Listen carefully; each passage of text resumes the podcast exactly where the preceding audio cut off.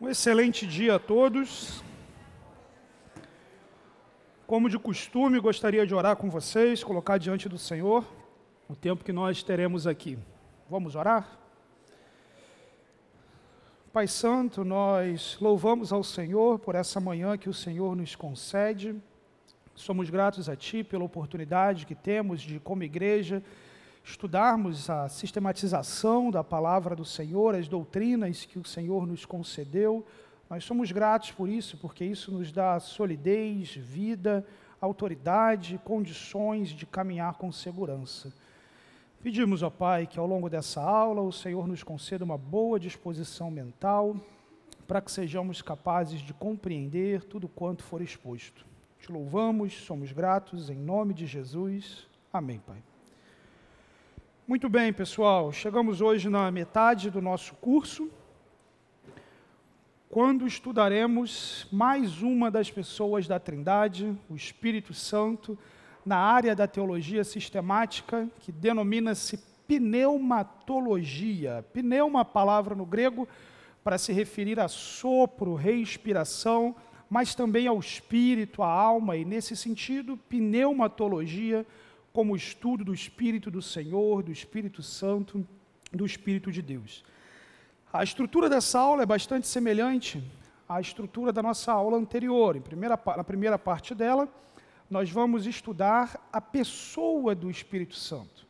Lembrando que quando nós falamos de pessoa, nós não estamos falando de ser humano, mas sim daquele que não possui uma impessoalidade, ou seja, não é uma energia, uma força, não é algo inanimado ou coisa assim como uma pedra, mas efetivamente alguém capaz de se relacionar. Esse é o conceito de pessoalidade. E ali vamos estudar um pouco sobre a divindade do Espírito do Senhor e a pessoalidade do Espírito do Senhor.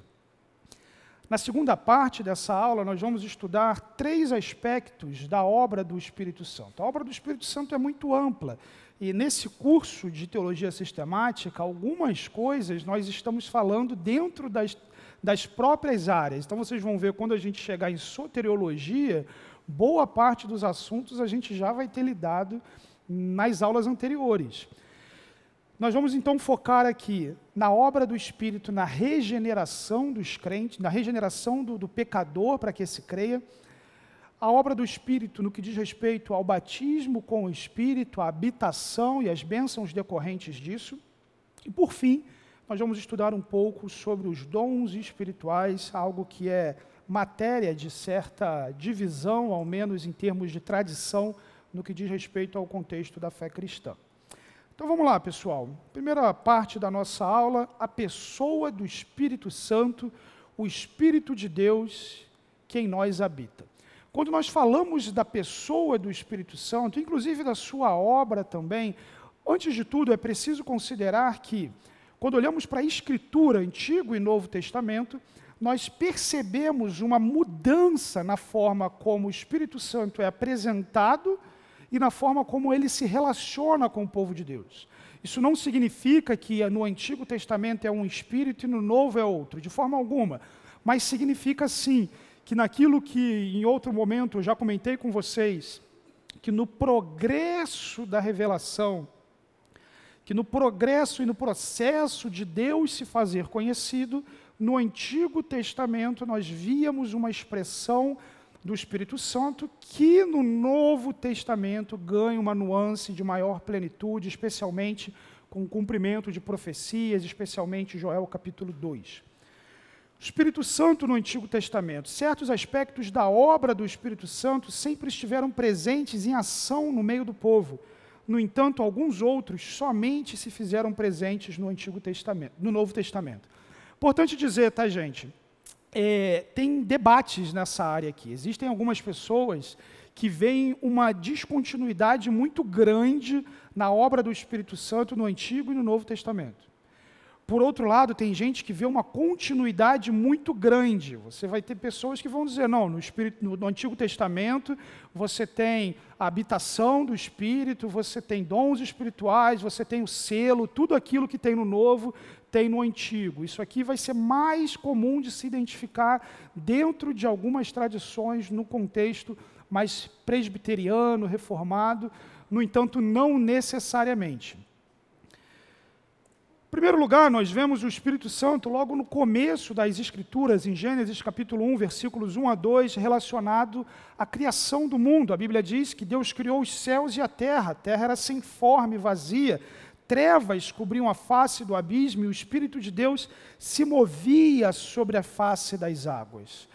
O Antigo Testamento, de modo geral, se refere ao Espírito do Senhor como Espírito somente, Espírito de Deus, ele dificilmente, na verdade, não me recordo se utiliza a expressão Espírito Santo, mas Espírito de Deus ou Espírito do Senhor são as expressões mais comuns de serem encontradas no Antigo Testamento.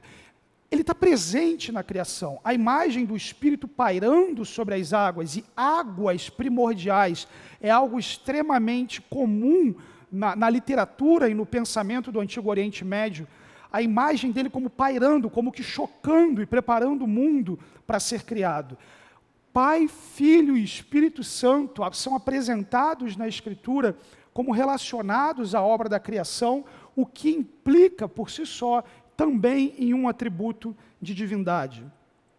Ele é apresentado no Antigo Testamento orientando o povo de Deus no deserto. Neemias capítulo 9, versículo 20 diz: deste o teu bom espírito. Bom espírito também é uma designação. Alguns profetas do Antigo Testamento utilizam a expressão bom espírito para se referir ao Espírito do Senhor. Deste o teu bom espírito para instruí-lo. Não, não retiveste o teu maná que os alimentava e deste água para matar a sede.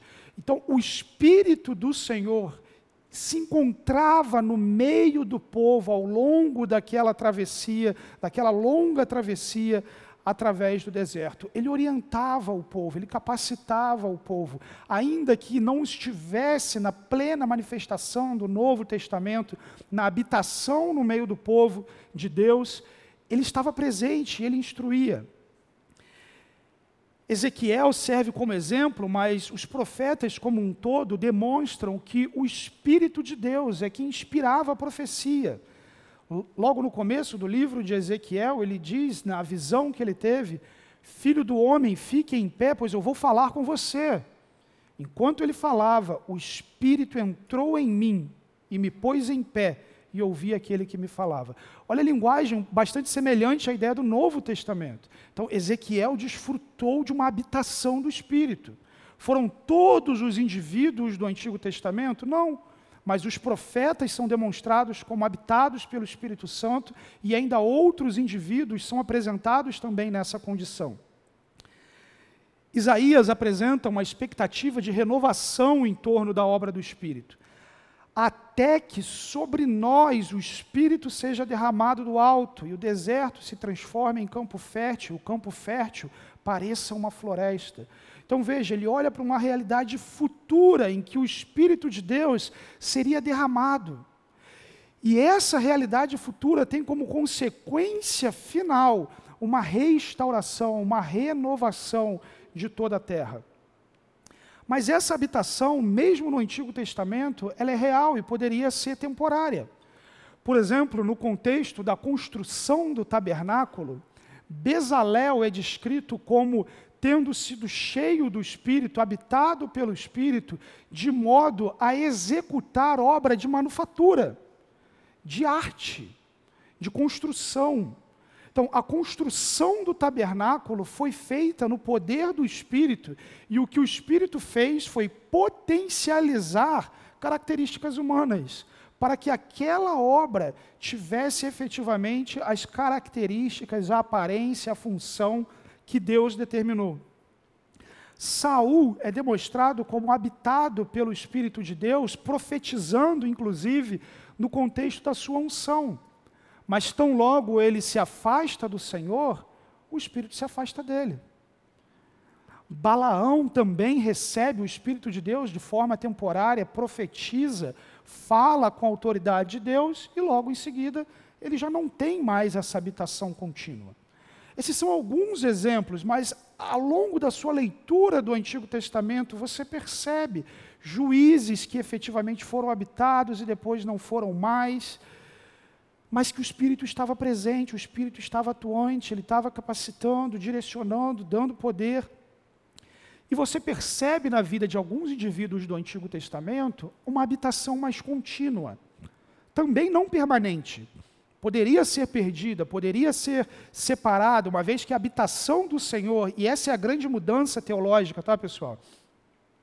No Antigo Testamento, o conceito de habitação se encontra no tabernáculo e no templo. É ali que Deus habita. E anteriormente a isso no monte. Onde que Deus habita, se você perguntasse a alguém naquela época? Em primeiro lugar, essa pessoa diria que Deus é, ele não pode ser contido, ele, ele é infinito. Mas que ele se faz presente no meio do seu povo por meio do templo, do tabernáculo, do monte, esses ao longo da, do progresso da revelação, finalizando no templo no Antigo Testamento. No Novo Testamento, a igreja é o templo de Deus. A reunião dos crentes individualmente, cada crente como santuário do Senhor. Essa é a grande virada de chave teológica, de que aquela habitação era um tipo da habitação que o Espírito opera nos dias de hoje. Mas ela é identificada por mais tempo. Em José, nós vemos a habitação do Espírito concedendo profecia, inteligência. Em Josué, o Espírito vem de modo a dar a ele capacidade para liderar o povo de Deus. Sabe o que é interessante na, nessas, nessas expressões de habitação do Espírito no Antigo Testamento? Porque ela mostra coisas que Deus faz através da sua habitação, capacidades que o Espírito pode conceder, que com frequência nós ignoramos na nossa própria vida. Quando alguém fala hoje em dia de alguém habitado pelo Espírito, normalmente a gente pensa é, ou na esfera da santificação, ou na esfera, é, talvez no meio mais pentecostal, de uma experiência mística, alguma coisa assim. Mas veja a diversidade de expressões que a presença do Espírito Santo na vida de um indivíduo é capaz de promover. Você percebe os 70 anciãos que Moisés designa para auxiliá-lo na obra da liderança do povo? O Espírito concede sabedoria. Com Otoniel, Gideão e ainda outros indivíduos, o Espírito concede poder para a batalha. Com uma quantidade pequena de indivíduos, eles são capazes de derrotar grandes exércitos. Sansão, o Espírito lhe concede força física, que é perdida à medida que ele viola os seus votos de Nazireu com Davi a unção real, compondo salmos, liderando o povo de Deus, sendo o tipo mais expre expressivo da messianidade prometida do rei davídico, efetivamente. Aí faz sentido a gente ver Davi olhando, por exemplo, para a vida de Saul e orando nos salmos: Senhor, não retires de mim o teu espírito. Essa é uma oração que não cabe ao crente hoje, como nós veremos, mas que ele, na condição de aliança e momento da história da revelação que ele se encontrava, ele tinha um precedente de um rei que foi habitado pelo Espírito, profetizou, liderou, mas que perdeu isso pela incredulidade, perdeu isso pela violação da aliança. E agora Davi se vê numa condição de pecar contra o Senhor e imediatamente ele pensa: o Senhor vai tirar de mim, se ele tirar de mim, o que vai ser de mim? Então veja como essa dinâmica funciona. John Stott, seu excelente livro dos anos 70 e ainda muito atual, Batismo e Plenitude do Espírito, ele diz: No Antigo Testamento, apesar de todos os crentes serem realmente regenerados, o Espírito Santo vinha sobre pessoas especiais para ministérios especiais em épocas especiais. Então, qual é a condição dessa atuação, então? Veja que ele já colocou, eles eram realmente regenerados. Se você procura, isso aqui é uma inferência teológica. Se você procurar a obra de regeneração no Antigo Testamento, olha, vai ter que ter trabalho para encontrar isso daqui. No entanto, o que a revelação do Novo Testamento apresenta, como nós veremos mais adiante? De que o indivíduo, sem a obra da regeneração, ele é incapaz de ter um relacionamento com Deus. Ele é incapaz de conhecer as verdades espirituais. De modo que essa obra do Espírito, que é revelada no Novo Testamento, é necessária no Antigo Testamento. De modo que se infere que, ainda que não esteja claramente revelada, ela é presente e clareada, demonstrada com maior convicção no Novo Testamento. Está claro isso? Então, tem coisas que estão claras, tem coisas que não estão claras. Essa é uma que não está clara, mas que, por inferência teológica, é necessária. Mas a habitação, ele vinha dentro de um propósito específico durante um tempo para cumprir uma missão. João 14, 17, Jesus diz: O Espírito da Verdade, o mundo não pode recebê-lo, porque não o vê nem o conhece, mas vocês o conhecem o conhecem, pois ele vive com vocês e estará em vocês. Meus irmãos, à medida que você adquire essa compreensão do progresso da revelação, isso é uma das coisas mais importantes para você interpretar corretamente as Escrituras. Quando a gente olha para os evangelhos e atos, nós vemos um momento de transição entre o Antigo Testamento e o Novo Testamento. E nesse momento de transição, em João 14, 17, Jesus como que demonstra as duas realidades no mesmo cenário. Ele agora, ele está com, ele vive com vocês, como nós vimos. Ele instrui o povo, ele direciona o povo, ele habita com propósitos específicos, ele está ali. Mas vai chegar uma realidade em que ele estará em vocês. E essa realidade, Jesus ensina, aconteceria através da sua obra, da sua morte, da sua ressurreição, à medida que o Pai e o Filho enviariam o outro consolador para habitar no meio do povo de Deus. Então, essa é a grande mudança entre os testamentos. O cenário de habitação e experimentação do Espírito entre o Antigo e o Novo Testamento. Mas seja no Antigo ou seja no Novo Testamento, o Espírito de Deus sempre foi reconhecido como uma pessoa, não como um poder, não como um fantasminha etéreo, uma coisa que você não consegue muito bem discernir. E é importante deixar isso claro, meus irmãos, porque ainda hoje, em primeiro lugar, há entendimentos populares em torno do Espírito de Deus de entendê-lo somente como um poder ou coisa assim, e há doutrinas sistematizadas. Se você fizer o retorno para voltar para Zeferino, você vai passar em frente um salão do reino das testemunhas de Jeová. Se você chegar para eles e perguntar sobre quem é o Espírito Santo, eles vão te falar que é o poder de Deus, o agente que Deus usa para poder realizar a sua obra. O que, numa, te, numa teologia ortodoxa, seria o que nós chamamos de providência, a ação divina de Deus no processo de executar a sua soberania. Mas para eles não, o Espírito Santo de Deus é meramente um poder de Deus e efetivamente não é o que as Escrituras revelam. O Espírito é uma das pessoas da Trindade, da mesma substância do Pai e do Filho, já nos familiarizamos com essa linguagem na aula de Trindade, possuindo todas as prerrogativas e atributos de Deus. Quando eu falo todas as prerrogativas e atributos de Deus, isso significa, inclusive, que você pode orar ao Espírito e adorar o Espírito. Isso não é comum nas Escrituras, mas não é proibido nas Escrituras. Por conta da economia da Trindade, a relação dos crentes com Deus normalmente se dá à medida em que oramos ao Pai por meio do Filho no poder do Espírito. Se você olha o Novo Testamento, com muita dificuldade você vai encontrar qualquer tipo de adoração ou oração ao Espírito, e você vai encontrar com dificuldade, após a ascensão de Cristo, oração para Jesus.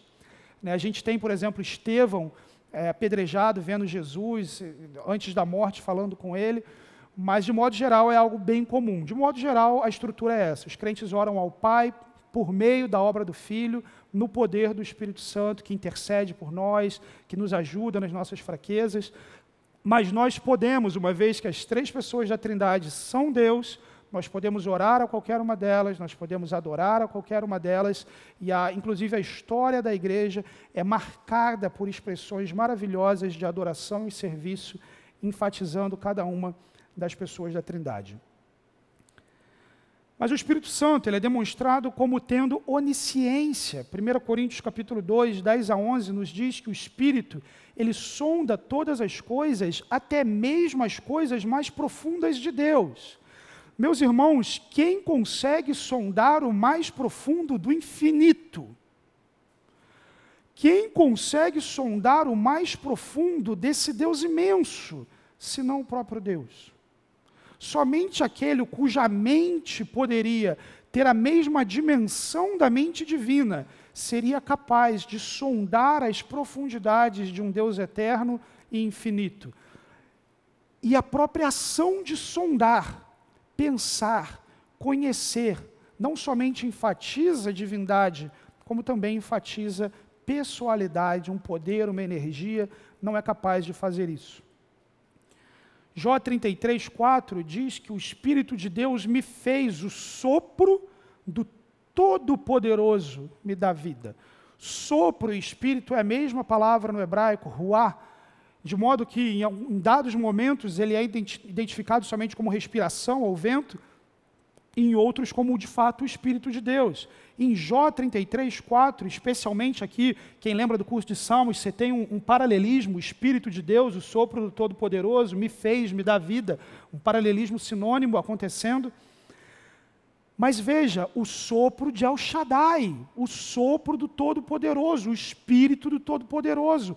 A onipotência caracteriza o Espírito de Deus. Ele também é onipresente. O salmista, no Salmo 139, nos diz: Para onde eu poderia escapar do teu Espírito? Para onde poderia fugir da Sua presença? aqui um recorte do salmo, mas certamente muitos de vocês já o têm em mente. Eu posso ir para tal lugar, eu posso subir, eu posso descer, para onde eu for, o Senhor está ali. E a ênfase do Salmo 139 é o Espírito do Senhor. Não há lugar que esse Espírito efetivamente não perpasse, não se encontre com o crente. Hebreus 9,14 nos diz que o Espírito é eterno a obra que efetivamente nos foi beneficiada foi pelo Espírito Eterno. Eternidade é característica divina. A obra do Evangelho nos faz participantes da vida eterna, à medida que, na imortalidade que recebemos no novo corpo, no corpo da ressurreição, associados à vida de Deus, nós desfrutamos disso. No entanto, eternidade em, um contexto temporal, somente Deus é eterno.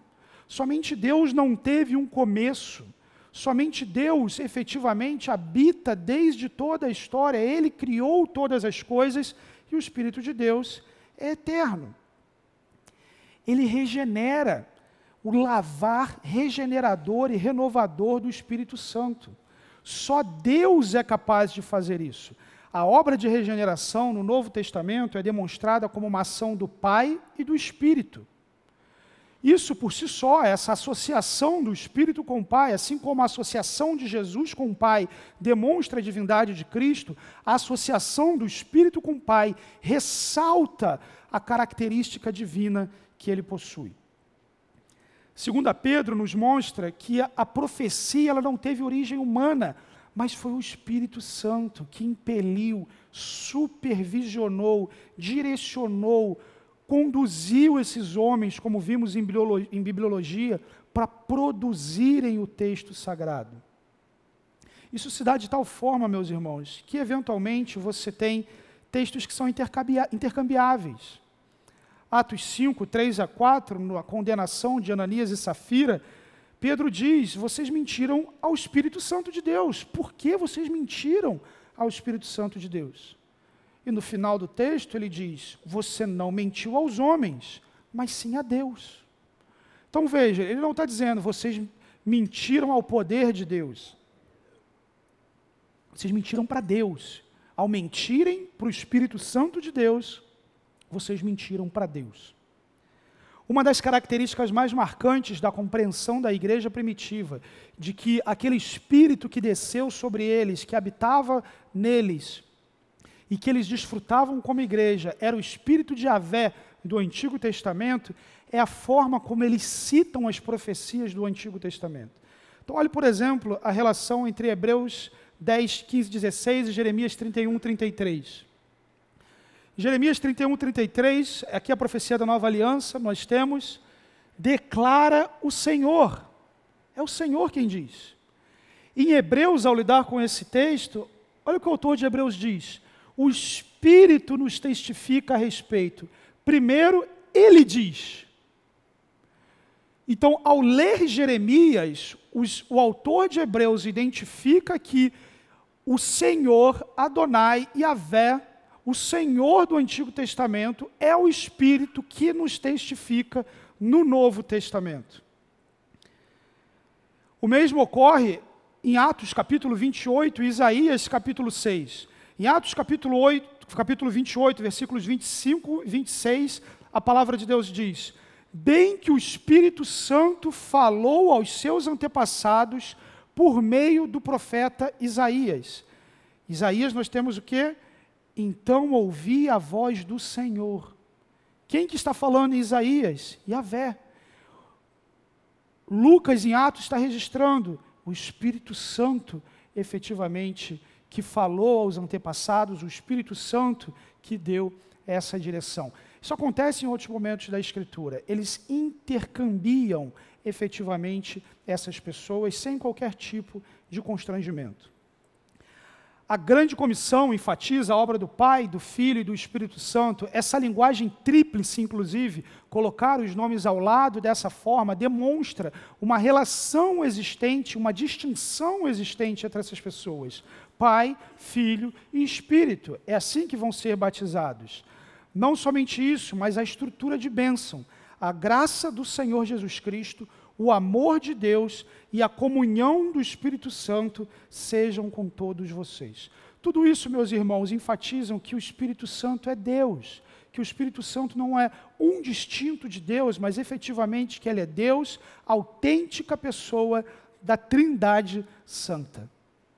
Mas ele não somente é Deus, ele não somente é uma das pessoas divinas, como, todos os, como todas as demais pessoas da Trindade, ele é também uma pessoa. O Espírito Santo não é uma energia ou poder, mas sim uma pessoa capaz de se relacionar intratrinitariamente e com o universo criado. O que isso significa dizer?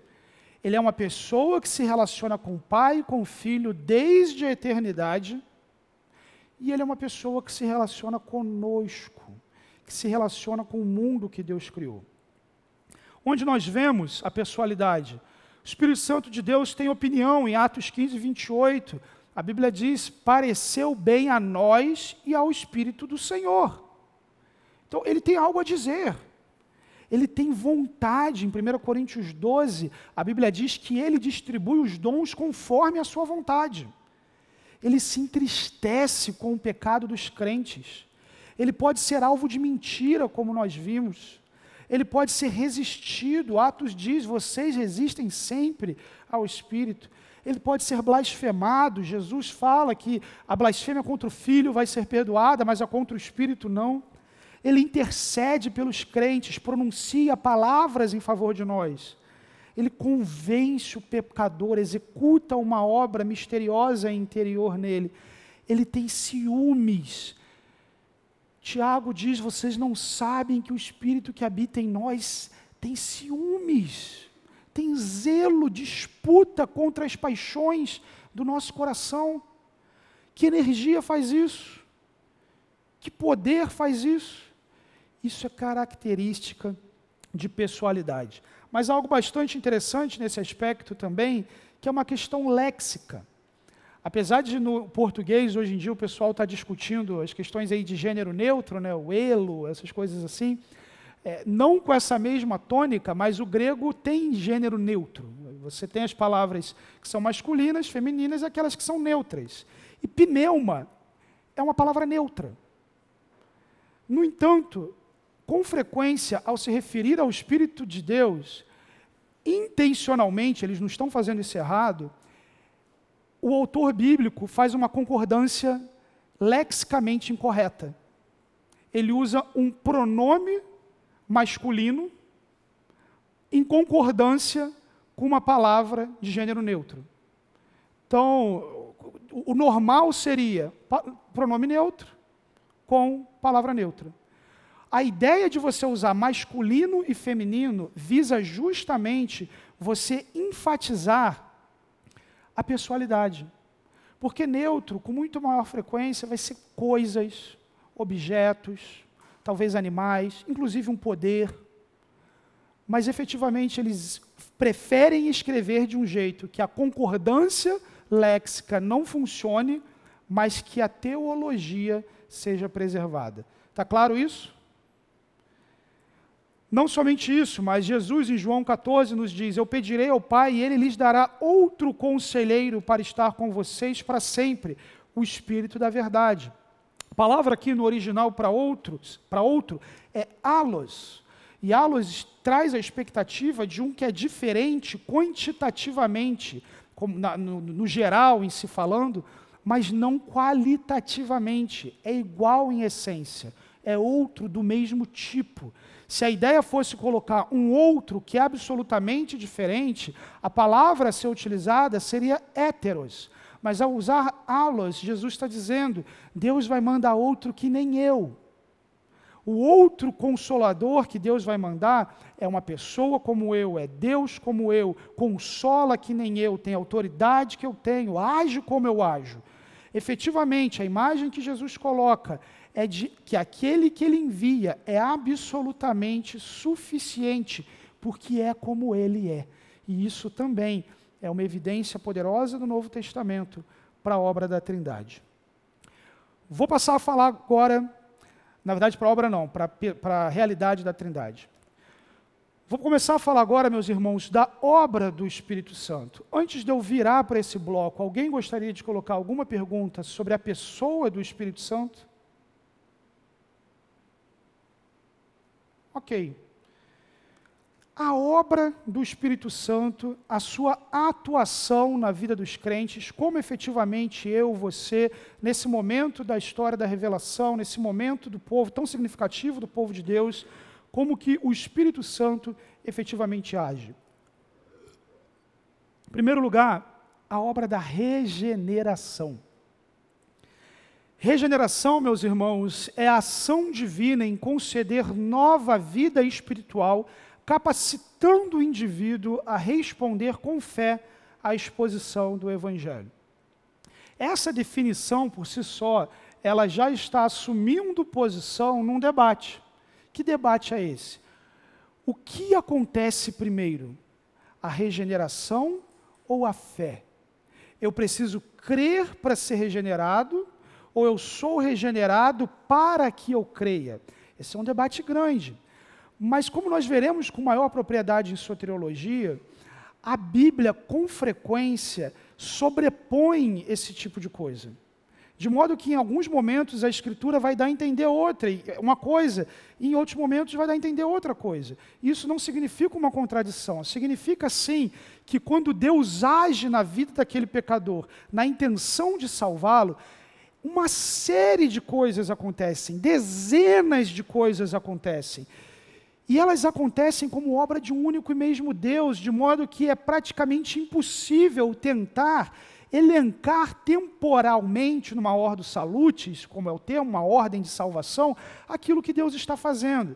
Mas sim, em termos técnicos e considerando a, a exegese bíblica e a coerência teológica, faz mais sentido entender a regeneração como uma das primeiras coisas que Deus, que Deus efetua no pecador, de modo que esse indivíduo seja capaz de crer. João capítulo 3, versículo 5, naquele clássico diálogo de Jesus com Nicodemos, o Senhor Jesus diz a ele: Digo-lhe a verdade, ninguém pode entrar no reino de Deus se não nascer da água e do espírito antes de eu entrar no reino de Deus, antes das realidades do reino de Deus se fazerem presentes na minha vida, eu preciso nascer da água e do Espírito. O sentido de nascer do Espírito é a regeneração, é, é, é, muito claro de entender dessa forma.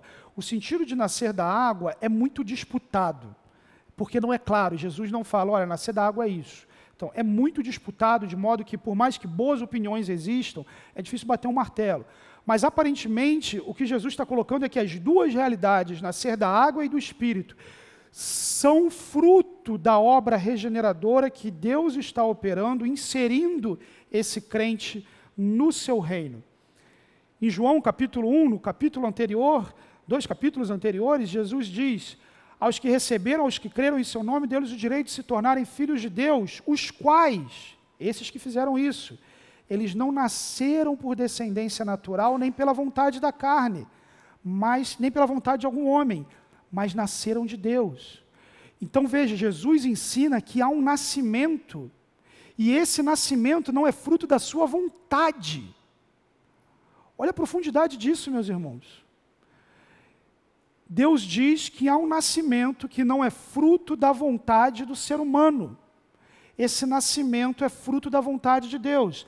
Deus foi até aquele indivíduo, injetou vida naquele indivíduo, trouxe esse indivíduo de um cenário de morte, separação, alienação a Deus e a quem ele é, como nós veremos mais à frente na doutrina do pecado, de completa depravação e afastamento da pessoa, da verdade, da graça divina, para esse indivíduo que sozinho entregue a si mesmo era absolutamente incapaz de resolver a sua condição diante de Deus, Deus deu o primeiro passo. Nenhum de nós seria capaz de dar esse primeiro passo em direção ao Senhor. Ele deu esse primeiro passo, ele nos amou primeiro, ele foi até nós e deu vida, fez nascer de Deus. Efésios 2,4 nos diz que deu-nos vida com Cristo quando ainda estávamos mortos em nossas transgressões. Quando não tínhamos qualquer coisa para oferecer ao Senhor, quando não tínhamos nem qualquer capacidade de orar, de nos relacionar com Deus, quando estávamos completamente alheios, Ele nos deu vida, Ele nos regenerou. Em 1 João, há uma relação muito interessante entre o nascer de Deus, o ser regenerado e aquilo que passa a caracterizar a sua vida. Então, por exemplo, em 1 João, capítulo 2, versículo 29, a Bíblia diz: Se sabeis que ele é justo, reconhecei também que todo aquele que pratica a justiça é nascido dele. Então, o que, a Bíblia está dizendo? Que todo que é nascido de Deus, só termina esse bloco e libero, pessoal. Todo que é nascido de Deus pratica a justiça. Nenhum crente vai dizer que aquele que nasceu de Deus precisou praticar justiça para ser regenerado. Novamente, todo aquele que é nascido de Deus não vive na prática do pecado, pois o que permanece nele é a divina semente. Ora, esse não pode viver pecando, porque é nascido de Deus. Então, uma vida de santidade, como fruto de ter nascido de Deus. 1 João 4,7, amemos uns aos outros, porque o amor procede de Deus, e todo aquele que ama é nascido de Deus, conhece a Deus. Então, por ter sido regenerado, esse indivíduo age dessa forma. Então, quem nasceu de Deus, pratica a justiça, não vive no pecado, permanece a divina semente, ama o próximo. Mas olha o que 1 João também diz: todo aquele que crê que Jesus é o Cristo é nascido de Deus, e todo aquele que ama ao que o gerou também ama ao que dele é nascido a menos que a gente diga em todos os versículos anteriores que tudo aquilo ali é necessário acontecer, praticar a justiça, viver na prática do pecado, não viver na prática do pecado, permanecer, amar ao próximo, a menos que a gente diga que essas coisas são necessárias para ser regenerado, e aí a gente vai usar o mesmo critério aqui e vai dizer que não, eu preciso crer para ser regenerado. Mas se a gente adota o mesmo princípio hermenêutico que a gente usou em João, nos outros três versículos, para dizer por que eu fui regenerado, eu pratico tudo isso, eu preciso dizer também que porque eu nasci de novo, eu criei. Porque efetivamente Deus me deu vida, eu criei. Depois do intervalo, a gente explora um pouco mais isso e seguimos sobre essa obra regeneradora do Espírito de Deus. Muito bem, então até aqui avançamos que a regeneração é uma obra do Espírito Santo que atua na vida do pecador, que está absolutamente morto e alheio a Deus e dá vida para esse ser humano. E uma das características dessa vida que ele recebe é que ele vê o reino de Deus, e à medida que ele vê o reino de Deus, ele recebe o dom da fé e ele crê, como nós exploraremos melhor em soteriologia. Em Atos 17, 14, nós vemos uma cena disso. Lembre que Atos ele está sempre narrando situações. Então a gente tem que tomar alguns cuidados de extrair algumas doutrinas. No entanto, as narrações podem demonstrar algumas doutrinas que foram fundamentadas em textos como epístolas e evangelhos. Então, Atos 17, 14 fala da história de Lídia. E a Bíblia diz: uma das que ouviam a pregação era uma mulher temente a Deus chamada Lídia, vendedora de tecido de púrpura da cidade de Tiatira. O Senhor abriu seu coração para atender a mensagem de Paulo. Então, olha que interessante. Ela não precisou falar, Senhor, abre o meu coração para que eu entenda. Ninguém precisou abrir o coração dela. Não, Deus tomou a iniciativa de ir até aquela mulher, abrir o coração dela, uma, uma metáfora, obviamente, para trazer a capacidade de entender. E à medida que o coração dela é aberto, é aberto com propósito, é aberto para atender a mensagem do Evangelho. Então, uma das obras mais frequentes de se ver do Espírito de Deus é o seu lavar regenerador. A obra de regenerar, em alguns textos do Novo Testamento, também é associada ao Pai. No entanto, com maior frequência, a, a, o ensino escriturístico é de que o Espírito Santo é aquele que regenera o indivíduo, dá vida para ele. Quando ele recebe essa vida, ele crê ele dispensa fé, por meio dessa fé ele se torna beneficiário da graça de Deus. Nessa graça ele é justificado, adotado e todas as demais obras da, do Evangelho, todas as demais obras da redenção em nossas vidas. Alguma pergunta sobre regeneração? Ok.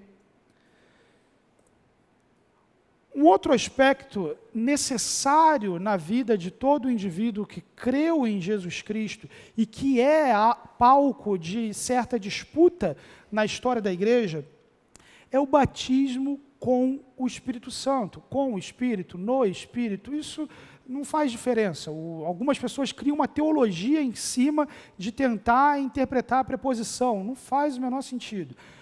A Bíblia utiliza sempre com a mesma linguagem. Então, batismo com o Espírito Santo, vou utilizar essa linguagem aqui, mas como o ato do Espírito de Deus de inserir o crente no corpo de Cristo, passando a habitar nele. Essa é a definição breve de batismo com o Espírito, e aqui é, acho que já fica um tanto claro de que é um ato inicial na vida do crente.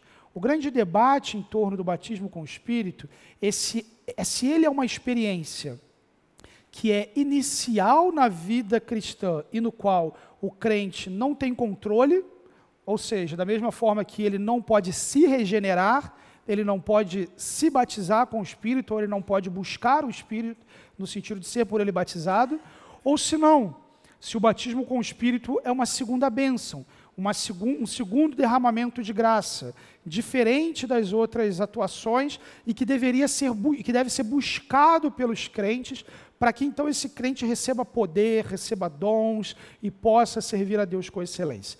A primeira perspectiva é aquela que é identificada ao longo da história da igreja e, que caracteriza, por exemplo, uma igreja como a nossa. A segunda característica, a segunda ah, perspectiva é identificada em igrejas pentecostais, que identificam o batismo como o Espírito Santo, o grande distintivo, digamos assim, é, teológico, a, a, a experiência que deve ser buscada pelo indivíduo e a evidência que esse batismo com o Espírito Santo aconteceu, o sinal que essa pessoa foi batizada com o Espírito, é que ela fala em línguas estranhas. Né? Então, essa seria a grande diferença. Jesus ele nos diz que batiza, que na verdade ele diz, eu os, desculpa, João Batista nos diz, eu os batizo com água para arrependimento, mas depois de mim vem alguém mais poderoso do que eu tanto que não sou digno nem de lavar as suas sandálias, e os batizará com o Espírito Santo e com fogo. Então, olhando para esse texto, inclusive, alguns mostram duas experiências diferentes de batismo com o Espírito. Esse Espírito que vai vir, ele vai batizar, Jesus vai dar esse Espírito, mas ele também vai ter um batismo de fogo. Né, aquela coisa do, do fogo né, que está sempre presente aí quando você está lidando mais com esse tipo de perspectiva. Então, vai ter um batismo de fogo. E fogo nas Escrituras, eventualmente, está relacionado a Deus. A sarça que não pega fogo, a sarça ardente, a coluna de fogo no deserto. Então, existe sim um símbolo de fogo associado a Deus. Em Atos 2, nós vemos línguas como que de fogo. No entanto, com maior frequência, o fogo nas Escrituras é um símbolo do juízo de Deus.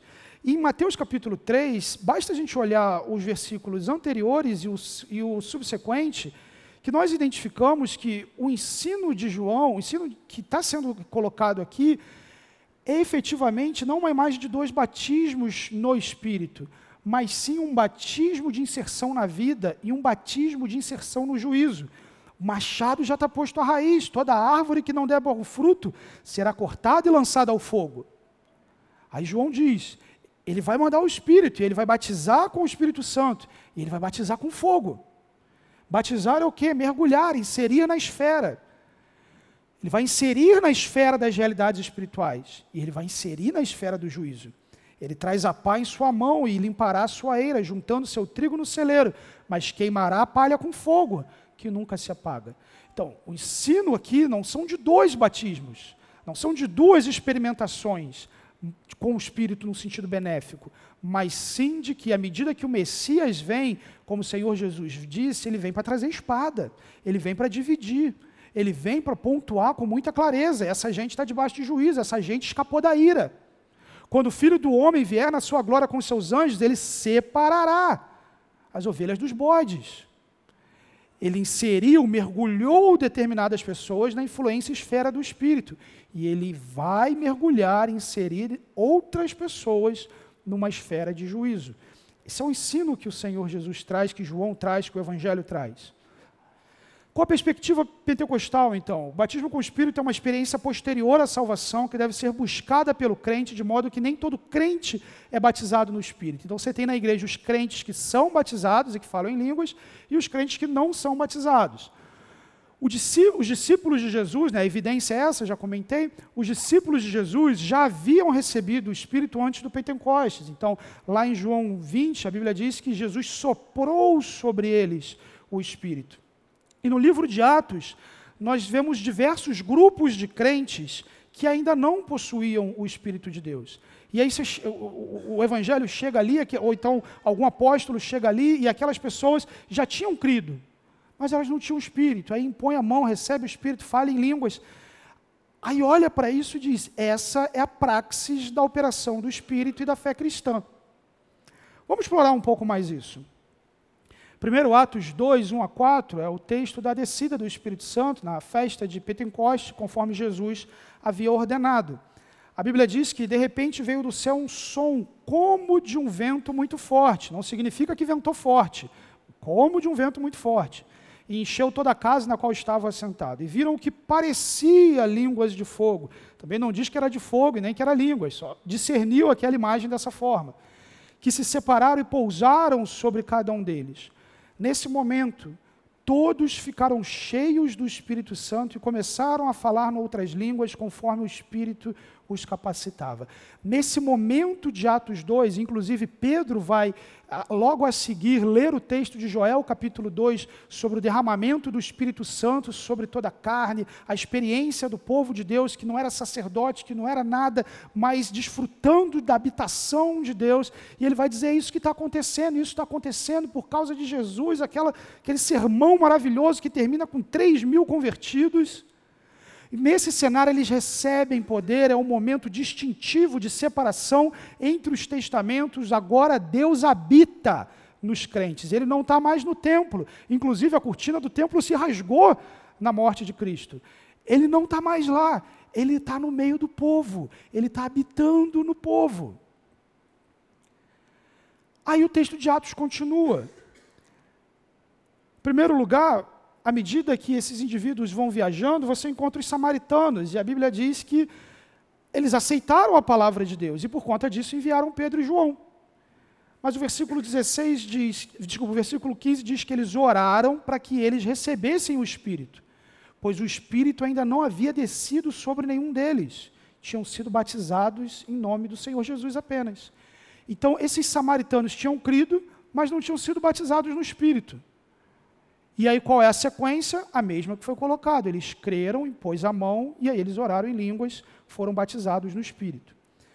Em Atos 10, você tem os gentios, a figura de Cornélio. Enquanto Pedro ainda estava pregando o Evangelho, o Espírito Santo desceu sobre todos os que ouviam a mensagem.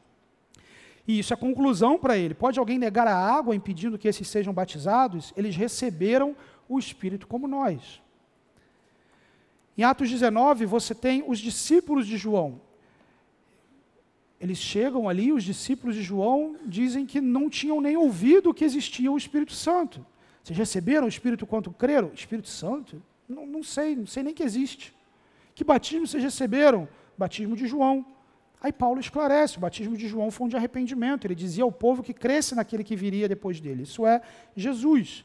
E ouvindo isso, eles foram batizados no nome do Senhor Jesus. Quando Paulo lhe impôs as mãos, veio sobre eles o Espírito Santo e começaram a falar em línguas e a profetizar. Então, novamente, a sequência: o indivíduo creu, não foi batizado, um apóstolo chegou, orou por ele, impôs as mãos, o Espírito desceu e eles falaram em línguas. Então, quando você olha essas narrativas, isso parece sugerir que é assim que a coisa acontece. Qual a primeira coisa que a gente precisa ter em mente aqui, meus irmãos? Quando a gente lê o livro de Atos, a gente precisa entender que nós estamos lendo um, um, uma pesquisa histórica. A gente não está lendo uma crônica, em que as coisas estão acontecendo imediatamente, uma depois das outras. Esses quatro eventos que nós temos em Atos 2, Atos 8, Atos 10 e Atos 19, eles estão separados por um período de tempo que às vezes chega a bater mais de 10 anos. Então, por exemplo, vamos chamá-los aqui de Pentecoste, que acontece dentro. No, no, Pentecoste mesmo foi só o primeiro, mas só nível didático, como descida do Espírito Santo. Em Atos 2, isso aconteceu aproximadamente em 33 depois de Cristo. Eles encontram os samaritanos dois anos depois disso. O episódio com Cornélio, que Lucas registra, vai acontecer entre 40 e 41 depois de Cristo, então aproximadamente seis anos depois do encontro com os samaritanos e quase dez anos após a festa de Pentecostes. O encontro com os discípulos de João é aproximadamente em 53 depois de Cristo, já nas viagens missionárias de Paulo, o que já está acontecendo 20 anos depois do Pentecostes judaico. O que, que isso mostra para a gente? Isso mostra que Lucas, como historiador, ele separou com um propósito quatro eventos. Um envolvendo judeus, samaritanos, gentios e discípulos de João. Esses quatro eventos não são sequenciais, eles foram. Pá, pá, pá, não. Esses quatro eventos demonstram progresso. Esses quatro eventos demonstram a operação do Espírito alcançando diferentes grupos. Então, grupos que estavam separados. Em primeiro lugar, nós temos os discípulos do Pentecostes. Em segundo, nós temos os, os samaritanos, samaritanos que estão separados pelo juízo, samaritanos que não se falam com judeus, samaritanos que o judeu nem entra no território deles. Eles são inimigos. Por conta da, da destruição da Síria e da mistura de povos ali, eles não se falam. Você tem os discípulos de João, que são separados pelo progresso da revelação. Até o Messias vir, esses indivíduos eles eram os mais atualizados em termos de progresso da revelação. Mas agora que o Messias já veio, a mensagem de João ficou obsoleta. Porque o Messias já veio e agora a história tem mais coisa. Eles estão separados por isso. E você tem os gentios separados pela ausência, pela, pela ausência pactual, por estarem fora do pacto, fora do relacionamento com Deus. Em Atos 2, o que, que acontece com o Espírito de Deus? Ele cai sobre judeus, ou majoritariamente judeus, ou judeus gentios convertidos ao judaísmo, mas ele cai sobre gente que está lá em Jerusalém, que chegou para a festa do Pentecostes, não sobre esses outros grupos. Não somente isso, mas esses grupos, com exceção dos discípulos de João, eles são caracterizados por inimizade. O que que Deus está fazendo quando diz assim: Eu vou derramar meu espírito sobre você? Mas você, judeu, que odeia samaritano, o espírito vai vir sobre ele quando você colocar a mão na cabeça dele e reconhecer que o que você recebeu, ele recebeu também. O que, que ele está fazendo quando ele chega para o judeu e diz: Você, judeu, que chama de cachorro, de porco, aquele gentio, o Espírito de Deus, eu fui lá, eu regenerei, ele creu. O Espírito vai descer quando você for lá. Pedro, vai lá. Pedro fez alguma coisa para Cornélio se converter? Enquanto ele falava, Deus converteu. Mas ele falou: Você vai lá e você vai ver. Você vai ver que essa galera também está recebendo o que eu estou fazendo. Os discípulos de João, eles não vão ficar alheios a isso. Eles fazem parte disso, você vai ter que ir até lá. De modo que, progressivamente, Lucas constrói ao longo desses três episódios, quatro se contarmos o Pentecostes, a formação do corpo de Cristo. Pois em um só corpo todos nós fomos batizados em um único Espírito, quer judeus, quer gregos, quer escravos, quer livres, e a todos nós foi dado beber de um único Espírito. Deus está, pelo batismo com o Espírito, reconciliando os opositores e formando um corpo único, marcado não pelas características étnicas, não no seu momento no progresso da revelação, mas na obra de Cristo no Evangelho. Atos, como é característica de Atos, não estabelece uma praxis do que tem que acontecer, ele conta aquilo que aconteceu. Da mesma forma que Atos vai dizer que por onde Pedro passava, sua sombra curava. Isso significa que agora a sombra de indivíduos que têm vida com Deus curam? Não, mas significa que isso aconteceu, e se aconteceu, pode acontecer, mas não precisa. Como um texto que narra eventos, o livro de Atos conta como as coisas aconteceram. E efetivamente, aqui Lucas está intencionalmente contando como Deus formou o corpo de Cristo, como judeus passaram a celebrar a ceia do Senhor com gentios e com samaritanos. Esses eventos eles não eram recorrentes. Como a gente viu, eles estavam separados por vários anos. Não era a praxis da igreja. À medida que alguém cria, o Espírito Santo vinha, habitava sobre ele. Mas houve três momentos singulares com o propósito de reconciliação, unificação e formação do corpo de Cristo. 1 Coríntios 12, que é um texto normativo, doutrinário, ensinando sobre dons dentro do contexto, o que ele diz? Todos nós fomos batizados. A luz de 1 Coríntios 12 significa dizer que se alguém não foi batizado, esse indivíduo não é crente, esse indivíduo não faz parte do corpo de Cristo. O batismo com o Espírito pressupõe o momento em que essa pessoa faz parte da aliança, desse momento em que o Espírito habita em nós e nós habitamos conjuntamente como corpo de Cristo. É Ele que faz isso. É essa habitação que faz isso. É Ele que nos junta como ligas no corpo de Cristo, que distribui os dons diversamente conforme a sua vontade para a edificação desse corpo. O batismo no Espírito, então, é a ação inicial do Espírito na vida do crente, concedendo as bênçãos resultantes da segurança e comunhão com Deus, como a união com Cristo, a habitação do Espírito, selo do Espírito, os dons espirituais, poder sobre o pecado e tantas outras coisas. Então veja, se a pessoa não é batizada com o Espírito, ela não tem essas realidades. E isso é uma obra que Deus opera. No entanto, há uma experiência posterior com o Espírito Santo de Deus? Porque veja, talvez alguém aqui tenha vindo de um ambiente pentecostal, esteja lembrando da história e fala: puxa, mas eu, eu busquei ao Senhor, eu busquei o batismo com o Espírito, eu, eu e de repente, em dado momento, eu desfrutei de um poder diferente de uma capacidade para resistir ao pecado, de um anseio profundo por evangelizar os perdidos. Os meus dons se tornaram mais patentes, com maior excelência, minha vida de oração, e eu entendi que isso era o batismo com o Espírito. Assim, uma experiência posterior com o Espírito. Esse indivíduo que foi buscar o batismo com o Espírito, normalmente o que ele fez? Ele passou a levar Deus a sério, passou a jejuar, ele levou o devocional dele a sério ele começou a evangelizar.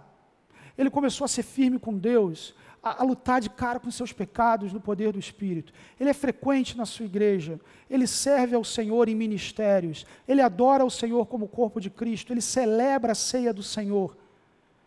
Esse indivíduo vivendo essa vida com Deus, sabe o que acontece? Ele começa a ser cheio do Espírito. aquilo que historicamente se denomina plenitude do Espírito. E se, embora todos nós tenhamos sido, batiza sido batizados no mesmo Espírito, nem todos desfrutamos do poder desse Espírito da mesma forma. Em Atos 6, 2 a 4, para definir algumas pessoas que iam auxiliar os presbíteros, eles têm que procurar. Escolham sete homens de bons testemunhos, cheios do Espírito Santo de, e, e de sabedoria. Não é qualquer um. No meio da comunidade, aqueles que são cheios do Espírito. Em Efésios 5, 18 a 20, a Bíblia diz: Não se embriaguem com vinho que leva a libertinagem, mas deixem-se encher pelo Espírito. E qual é a consequência disso? A consequência disso é uma vida para a glória de Deus. Veja, é possível ser cheio do Espírito, e ser cheio do Espírito é ser cheio do caráter transformador de Jesus e das iniciativas empoderadoras de capacitação para o serviço do corpo de Cristo.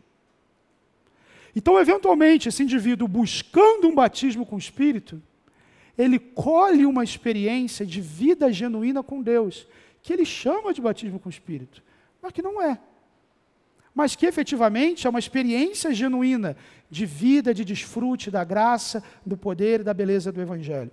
Da mesma forma que é possível ser cheio, é possível ser vazio. 1 Tessalonicenses 5,19 diz: Não apaguem o espírito. Qual seria o exato oposto disso? Esse indivíduo está alheio à experiência com o Espírito de Deus, à influência do Espírito, à confrontação contra o pecado, ao uso dos seus dons ao serviço do corpo de Cristo, à evangelização, à proclamação do Evangelho, à transformação pessoal.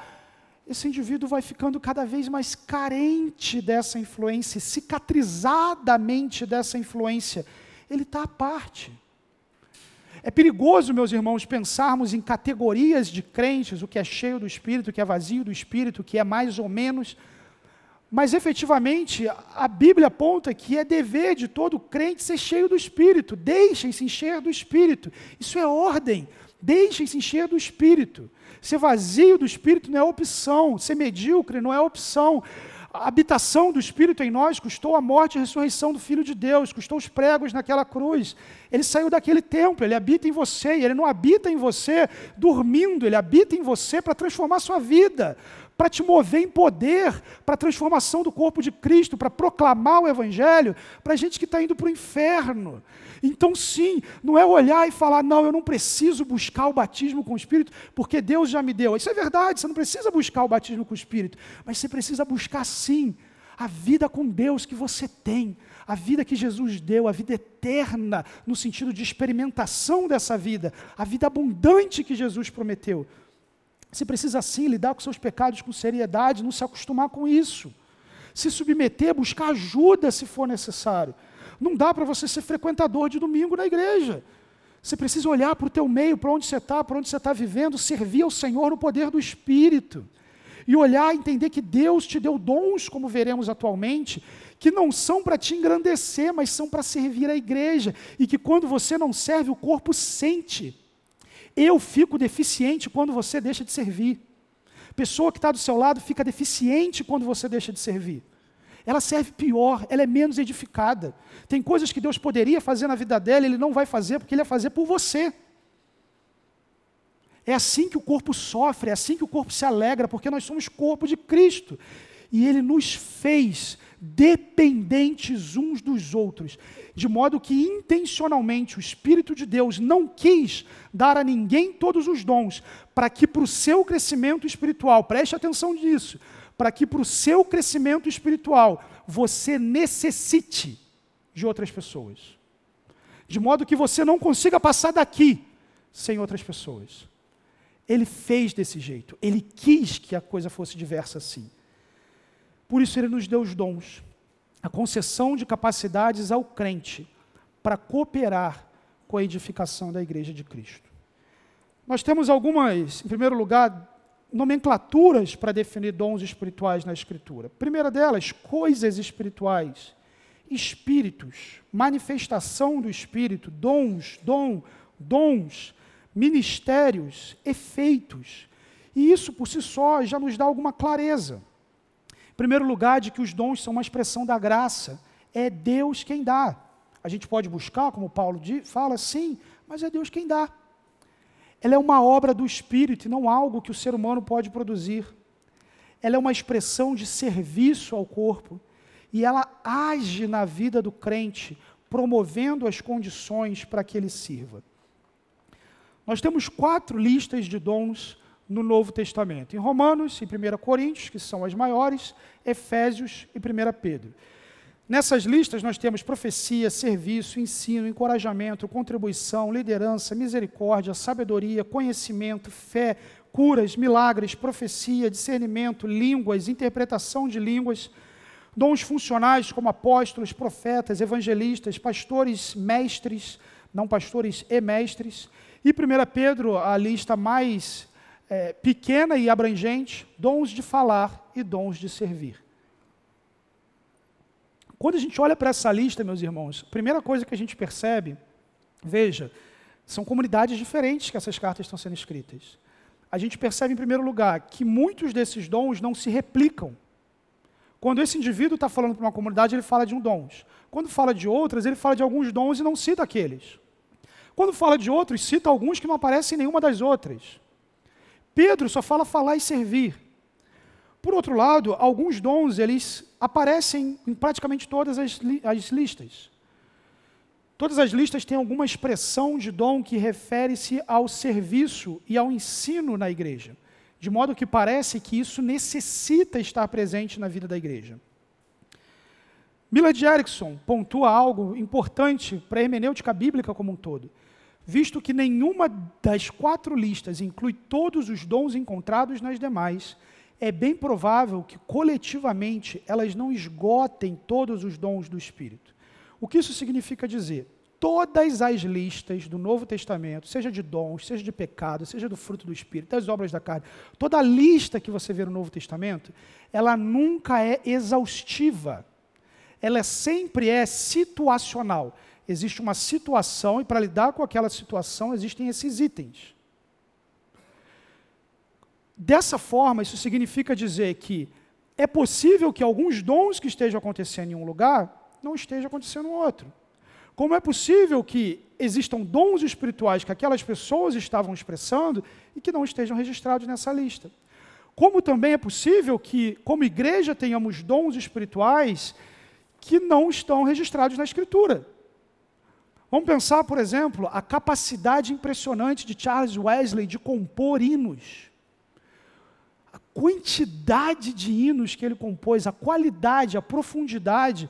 Meus irmãos, a promoção de edificação que essa pessoa promoveu para a igreja é, é, imensa.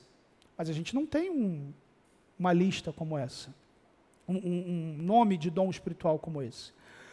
No geral, meus irmãos, o que é importante entender?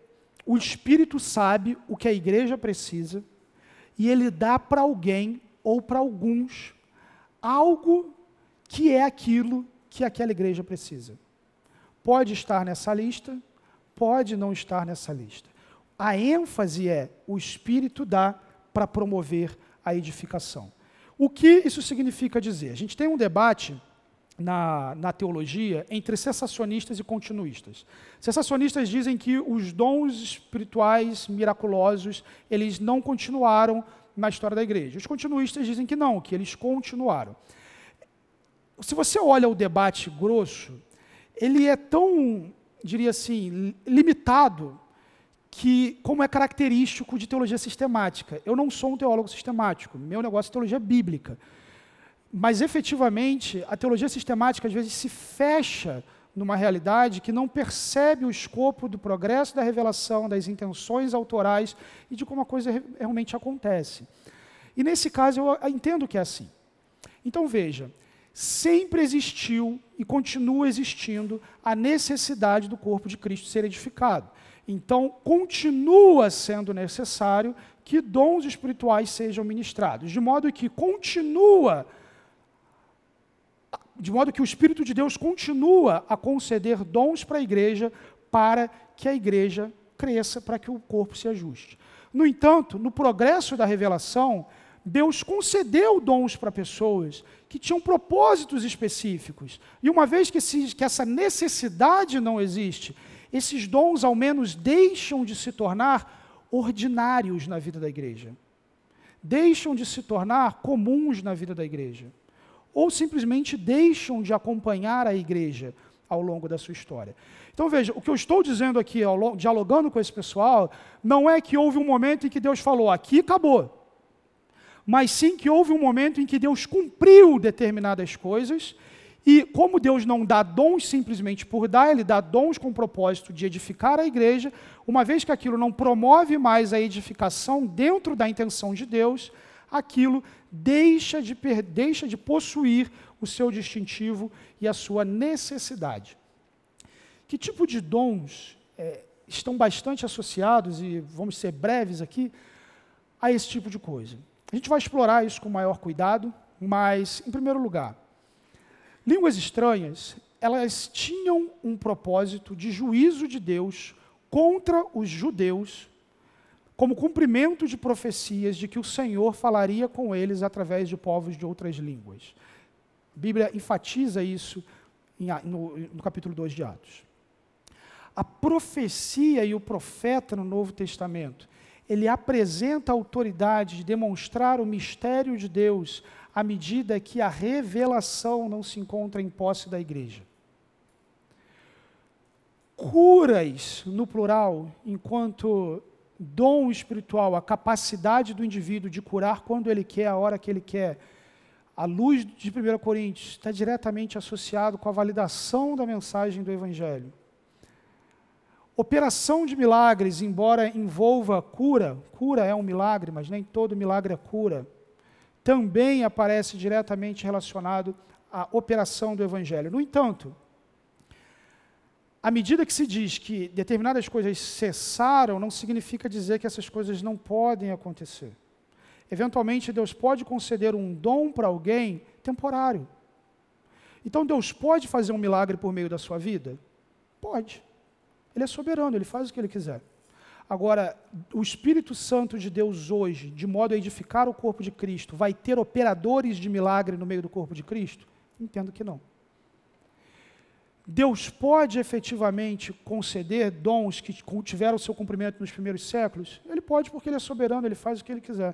No entanto, ao longo do progresso da revelação, esses dons cumpriram o seu propósito. Deixa eu enfatizar dois dons aqui. Em primeiro lugar, línguas estranhas, capacidade dada por Deus de se expressar em uma língua humana jamais estudada, de modo a edificar o corpo de Cristo, fornecer revelação, promover o evangelho de Deus e ser um sinal para o descrente. Olha que interessante, sinal para o descrente, tá, meus irmãos? No meio pentecostal, normalmente línguas é um sinal para o crente de que ele foi batizado no Espírito. A Bíblia diz que as línguas são um sinal não para os crentes, mas para os incrédulos. Sinal para os incrédulos por quê? É o que Paulo está dizendo em 1 Coríntios pelo cumprimento da profecia, por meio de homens de outras línguas, por intermédio de lábios estrangeiros, falaria esse povo. Então, naquele momento, quando alguém falava em línguas com o judeu, ele entendia que ele estava fora da aliança, ele entendia que o trem passou e ele não entrou. Era uma forma de juízo de Deus contra aqueles indivíduos. Uma coisa interessante é que, normalmente, as pessoas enfatizam que línguas é importante para a autoedificação dessa pessoa. E aí a pessoa tem que falar em línguas para se autoedificar. Mas o ensino de Paulo em 1 Coríntios não é promover a autoedificação de línguas, é justamente questionar o aspecto de autoedificação de línguas, ao confrontá-lo com a profecia. O que fala em língua desconhecida edifica-se a si mesmo, mas o que profetiza edifica a igreja. Viver somente para si, edificando a si mesmo, não é bom. Não é o propósito do dom espiritual. Então não é para você olhar para isso e falar, ah, então eu preciso me edificar a mim mesmo com o dom que Deus me deu. Você imagina se eu tivesse dado essa aula na frente de um espelho?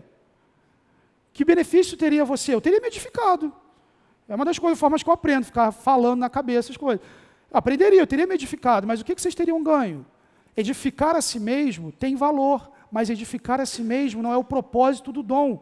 Em 1 Coríntios 14, Paulo está questionando, vocês estão dando muita importância para isso, pouca importância para a profecia, mas a profecia edifica, línguas só edifica você.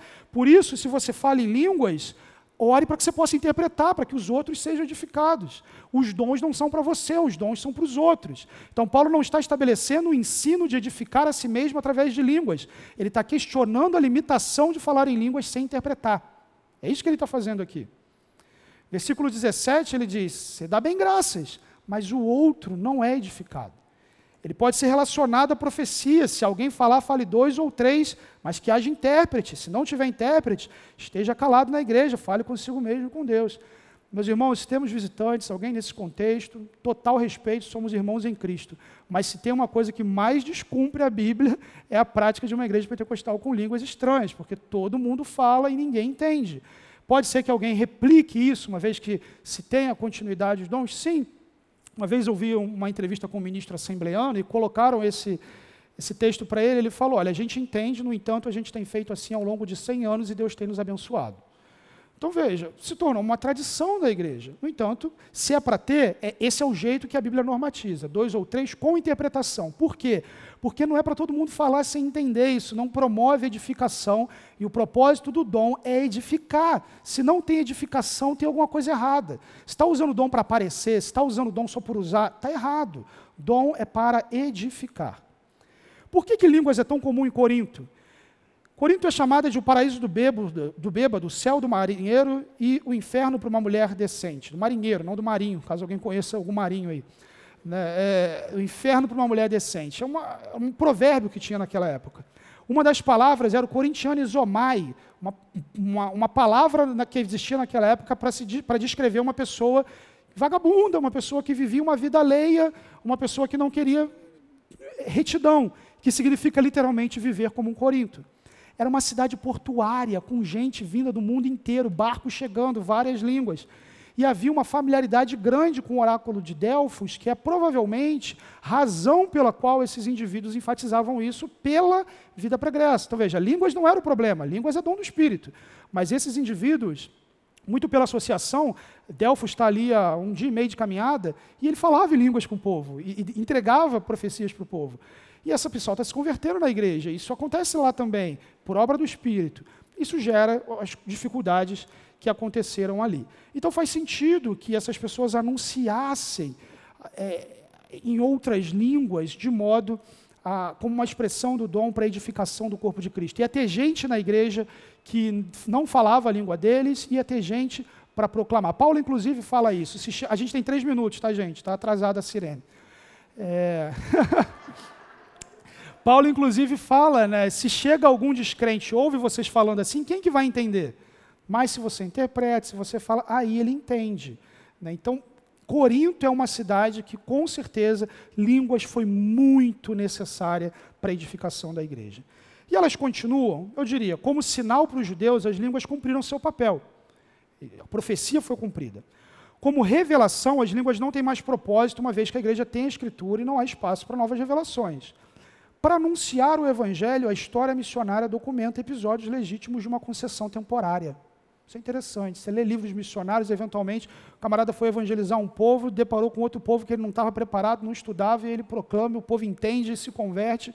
Deus quis fazer. Então, pode ser que algo assim aconteça. Ordinariamente, não, aconte não continuam, e de fato, meus irmãos, o sobrenatural nunca foi ordinário na vida da igreja, inclusive no Antigo Testamento.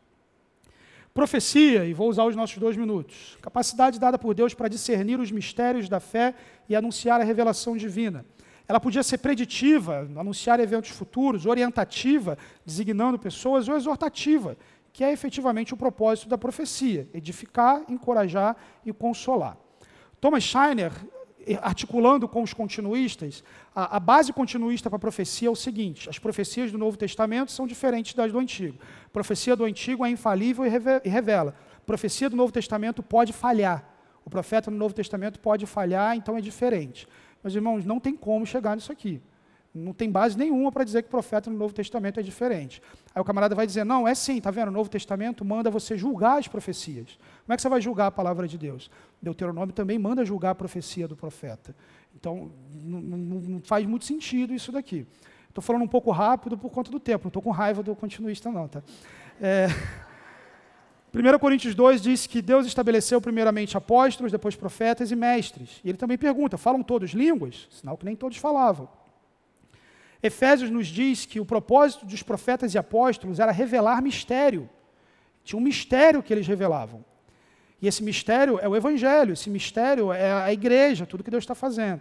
Efésios 2,20 diz que a igreja foi edificada no fundamento dos apóstolos e profetas. Será que a igreja foi edificada em cima de alguém que pode errar? Em cima de alguém que fala uma mensagem errada? Ela foi edificada no fundamento dos apóstolos e profetas. Efésios 4 nos diz que ele designou alguns para apóstolos e profetas, outros para evangelistas e outros para pastores mestres, com o propósito de aperfeiçoar os santos. À luz desse texto, nós vemos apóstolos e profetas cumprem sua missão à medida que apóstolos têm critérios claros, precisa ter andado com Jesus e tudo mais, e profetas discernem o mistério do evangelho, como nós vimos nos versículos anteriores. E ao discernirem os, os mistérios do evangelho, eles tornam claro aquilo que está no coração da pessoa, é o que 1 Coríntios 14 nos diz. Mas evangelistas e pastores mestres continuam sendo necessários para a igreja. E olha que interessante, evangelistas evangelizam com base na profecia e nos mistérios revelados por apóstolos e profetas. Então, hoje, evangelistas e pastores ainda se beneficiam do dom de profecia que foi dado a apóstolos e profetas nos dias da igreja primitiva. John Stott diz: na Escritura, um profeta não é, em primeiro lugar, uma pessoa que prediz o futuro, nem alguém que comenta o cenário político, nem um pregador avivado, nem mesmo alguém que traz uma palavra de ânimo. Ele é a boca de Deus, um instrumento de revelação nova. Parece que, nesse sentido, Paulo identifica apóstolos e profetas como os mais importantes de todos os harismata. E é nesse sentido que devemos dizer que eles não existem mais na igreja. Hoje, Deus não ensina mais a igreja através de revelação nova, mas pela exposição da sua revelação que foi completada em Cristo e na Bíblia. Então veja, a questão não é continuar ou não por ser línguas de profecia, mas sim olhar progresso da revelação, propósitos e cumprimentos. Não é ter porque eu quero ter, mas sim o propósito disso dentro do corpo de Cristo. Termino com esse slide, meus irmãos. Cuidado com esse que te digo. E eu te digo cuidado com esse que te digo, porque a, a, a, minha vida, embora sempre num contexto batista, já andei muito com o pessoal do ex que te digo no passado. E o que eu já vi de infrutif, infrutiferalidade, não sei se seria essa palavra, mas de desgraça mesmo na vida das pessoas por isso, e vejo isso ainda em parentes, é terrível. Primeiro lugar, não é o meio ordinário de Deus falar nessa terra. Você nunca vai poder ter certeza se é Deus que está falando contigo. A palavra de Deus te dá essa certeza. Esperar se cumprir cobra um preço muito alto. História real. Uma mulher com marido abusivo, sofrendo violência e não saindo desse casamento por uma profecia de que o casamento seria restaurado sofreu violência até não aguentar mais e o indivíduo resolveu sair. O quanto que não se pagou por confiar em palavras de homens? Corre o risco de confiar sua vida na falibilidade humana. Meus irmãos, olha, Deus julga. Parêntese, quando você não quer ouvir a Deus, Deus deixa você ouvir o diabo. É isso que o Antigo Testamento nos mostra lá, quando os indivíduos estão querendo uma profecia da parte de Deus, eles estão longe de Deus, Deus reúne a Assembleia Celestial, fala com os demônios. Qual espírito de mentira vai lá na boca dos profetas falar? E aí rapidamente um se voluntaria, eu vou. E Deus permite que um profeta anuncie por inspiração demoníaca a direção para o seu povo, porque o seu povo não queria ouvir a palavra de Deus. Então, se você quer correr atrás de revelação, Deus vai deixar você viver por revelação e vai deixar você quebrar sua cara como expressão de juízo. Você já recebeu tudo o que você precisa para a vida e para a piedade. Você já tem a palavra de Deus, você não precisa de mediação humana, você pode orar a Deus, você é sacerdote diante de Deus. E se alguém chegar para você e te trouxer uma palavra dizendo: Olha, Deus falou que você vai morrer se você não fizer tal coisa, ou Deus falou que você tem que sair do seu casamento, ou Deus falou que você tem que mudar de emprego. Deixa eu te falar uma coisa: Deus nunca vai cobrar você por ter rejeitado uma palavra supostamente vinda dele, da boca de um ser humano, para pegar-se a sua palavra. Mas ele vai fazer se o contrário for verdadeiro. Então, você recebeu uma palavra, você está entendendo que isso ele não é o Deus que você conhece. Você não tem obrigação nenhuma de orientar sua vida por isso. E em nenhum momento Deus vai chegar para você e vai falar, oh, meu filho, mas você não viu, eu mandei o Joãozinho lá falar com você. Ele não vai fazer isso. Não é esse o ensino que nós temos na Escritura. Deus não vai te cobrar por rejeitar uma palavra vinda de lábios humanos em detrimento da palavra dele. Confie na palavra de Deus. E como Lutero nos diz, ainda que um ensino faça chover milagres todos os dias, se ele não estiver de acordo com as Escrituras, ele deve ser rejeitado. Confie na palavra de Deus e você vai andar em segurança. Deus abençoe, meus irmãos. Um excelente domingo. O Senhor está conosco, então nem vou orar aqui por conta do horário. Nos recursos tem mais coisa lá, tá, gente? Quem quiser, slides, tem outras coisinhas lá também.